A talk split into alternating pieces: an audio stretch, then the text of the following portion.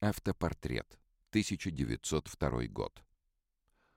Выставкой Александр Савинов «Миражи» Музей русского импрессионизма продолжает открывать широкой публике произведения мастеров, чьи имена находились в забвении долгие годы.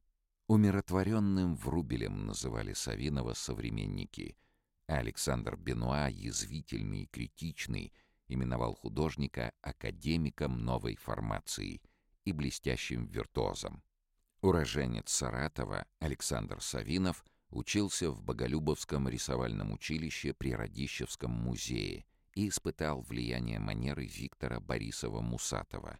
Из родного города Савинов отправляется на учебу в Петербург, в Императорскую академию художеств.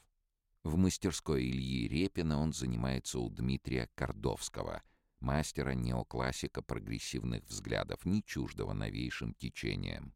В 1905 году, во время Первой русской революции, Савинов участвовал в студенческих волнениях в Академии художеств и был вынужден на время покинуть Россию. Он едет в Лондон и Париж, где знакомится с новой живописью и занимается в Академии Колоросси. Вернувшись в Петербург, Савинов продолжает занятия в Академии художеств. И в 1908 году для конкурсной картины выбирает родной саратовский сюжет. За масштабное полотно купания лошадей на Волге он получает право пенсионерской поездки и около двух лет проводит в Италии. Усвоив традиции академической школы, классического искусства, будучи знакомым с актуальными модернистскими тенденциями, Савинов создает свою собственную художественную систему, узнаваемый авторский стиль, который достигает расцвета в 1910-е годы.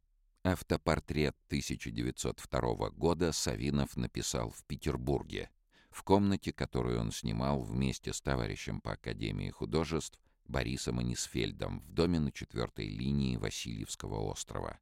Работу над этой картиной художник начал в ноябре 1902 года.